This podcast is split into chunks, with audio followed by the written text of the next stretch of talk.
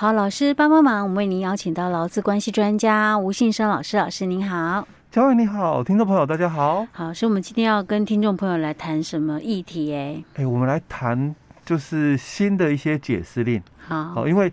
之前我们在节目就提到过，就是五月一号实施的这个再保法。嗯。哦，去年四月三十就通过了啦。哦，今年五月一号实施，但是这一年的缓冲期里面哦。并没有把我们很多的这个相关的这个配套措施啊，哦，给完善，所以后续一定会有很多的这个解释令出来哦。是。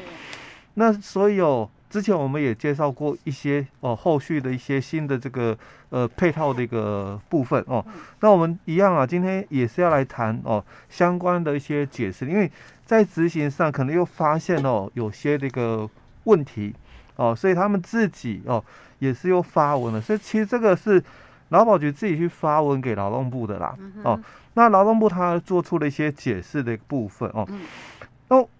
之前我们在节目里面，我们也一直在探讨两个哦很重要的一个议题哦，尤其是哦，针对就是说，在我们的这个新保新的那个职保法实施以后，嗯，那因为你在这个公司哦，在职保法里面哦，你是属于强制投保对象。那你在工会哦，你也是属于哦强制投保对象哦，所以有些人嘛，他可能双保，嗯。哦，那双保的话，基本上比较没这个困扰哦。但是如果你没有双保，而是你只是单一的投保，而且这个单一的投保又是在我们的职业工会的时候，嗯，哦，那我们在节目里面也分享的说，能够在工会投保的身份大致上只有两个，嗯、一个就是无一定雇主，那一个就是自营作业者。嗯、哦，基本上你要知道哦，两者之间的一个差别哦。嗯、所以今天我们先谈哦，一个就是他在这个九月哦二十九号的一个解释里，嗯，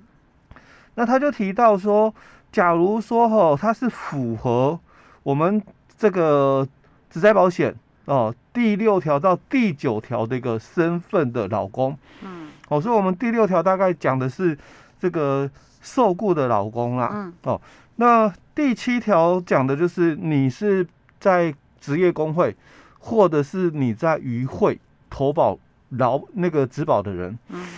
那第八条是讲说你是职训所的这个受训者，嗯，那第九条是讲说你不是那个第六条的这个。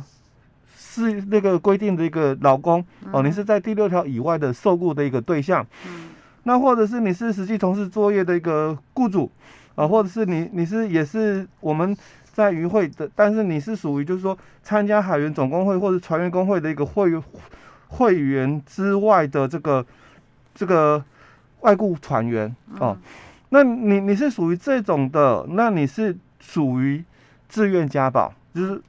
你。不在我们第六条的强制规定的单位，哦、但你也是受雇者，嗯，好、啊，那你就属属于嘛自愿加保，嗯嗯，那你是自营，你是那个实际从事这个劳动的一个雇主，哦，啊你你也是自愿加保，哦、啊，或者是我们刚刚讲到你是参加海员总工会或者是这个船长工会哦为会员的这个外籍船员，哦，那你也是哦自愿加保，嗯，好。那他就提到了，如果你是属于我们刚刚讲的哦，这四个对象的这个老公，那你今天哦，你可能寄履历了，嗯，啊，那你被这个公司哦通知哦前往这个报道，嗯，啊，因为录取你嘛，啊，请你来公司报道完，然后之后我们可能就要开始工作嘛。好，那我去上，呃，也不能讲上班哈，我去报道的途中，嗯。那如果发生事故的话，那保险效力怎么算？嗯，哦，这个在以前也有，哦，以前的话也是一样，因为以前就是劳保的年代，劳保的年代也讲到了，假如是这种情形的话，你去报道的途中发生了事故啊，那只要这个事业单位他把你加保之后，我们的。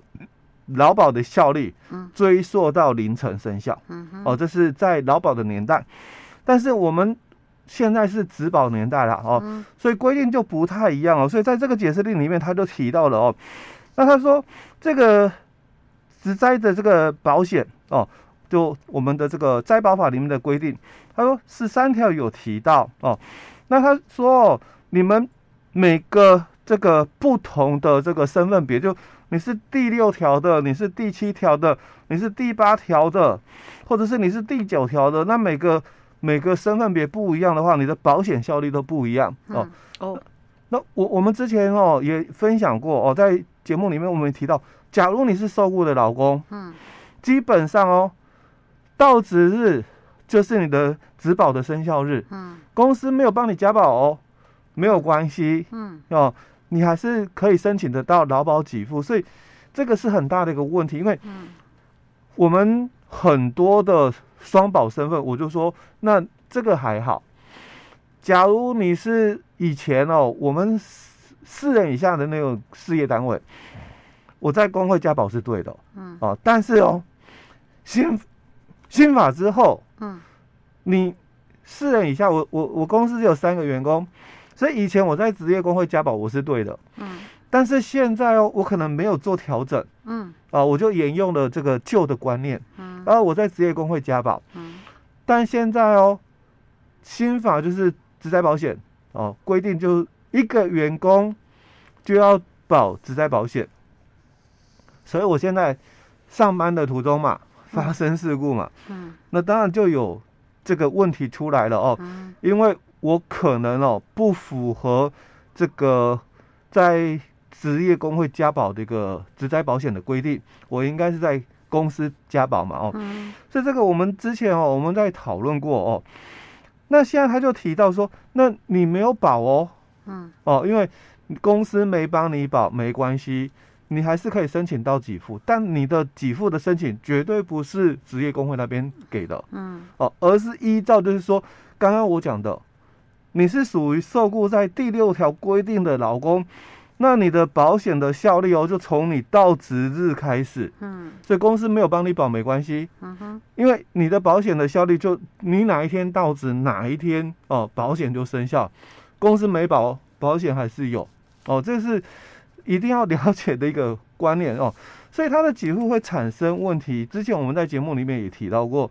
它的给付不是你在工会投保的那个。等级哦，去给付你的哦，你可能在工会已经保到了最高等级了，可是因为你不符合哦，在工会投保这个身份了，你应该是在公司投保，是。那公司没帮你保嘛，嗯，哦，那你就按照嘛，我们能够举证，嗯，就用你的举证，如果没有办法证明所得，就是基本工资了。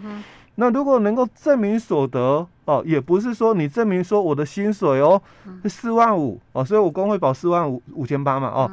那就算你你的证明是这样哦，但这个保险职灾保险给付的标准哦，也顶多就是全部的哦，这个全体被保险人的平均薪资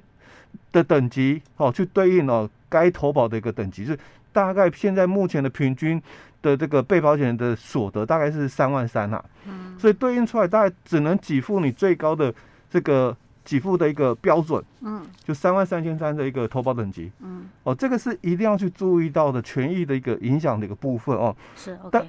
当然哦，我我们另外也有提到一个部分，就那这个是归保险的问题哦，嗯、哦，所以另外还有一个是劳基法的一个问题嘛，嗯，我我发生了这个。职灾的一个部分，那当然公司要对我做职灾补偿，嗯，那所以因为他没有帮我保，嗯，哦，所以我当然就呃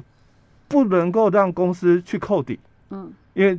你有缴保费哦，你才能够扣抵，因为我们之前也讲过，嗯，保费如果是由雇主全额负担的时候，嗯，那他才能够扣抵，嗯，但现在这个保费哦，嗯，哦。雇主好像还没负担，是，哎，所以因为他还没去报到嘛，哎，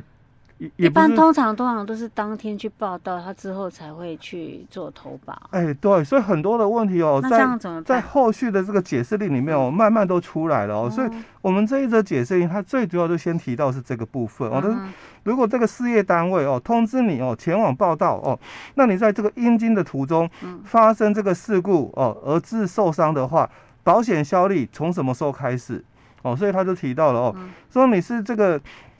第六条规定的劳工，那你的保险的效力哦，就从到职当天开始。哦。那如果你是属于第七条或者是第八条的哦，我们刚刚讲过，第七条就是你是这个职业工会的，哎，或渔会的加保的哦。那或者第八条是职训的那个受训的这个劳工哦，那你们当然就在你们的工会哦，或者是你们的这个办训的单位哦去投保哦。那就以你入会到训那一天、嗯、哦，保险效力开始哦，哦。那另外，如果你是第九条的哦，那保险效力的开始，当然就准用这个第二项的一个规定，就你是必须在到训的时候哦投保，就是就是你是我们所讲的那个呃，另外哦没有受过第六条的这个劳工，嗯嗯，那或者是你是。自营作业的这个雇主，啊，或者参加那个什么这个海员总工会啊，或者是船员工会为会员的外籍船员哦，那当然就以你这个到职这个报到的时候，或者是你你参加那个保保险的时候哦，那个为效力的一个开始哦，这个是保险效力什么时候起算的一个部分。那我们刚刚提到了，那如果啦，嗯。哦，我是这个发生事故了，嗯、所以公司还没保。嗯，那到底哦能不能抵？嗯，能不能抵？哎，对，下一集再讲。哎，对对对。好，OK，老师，我们今天先讲到这儿。好。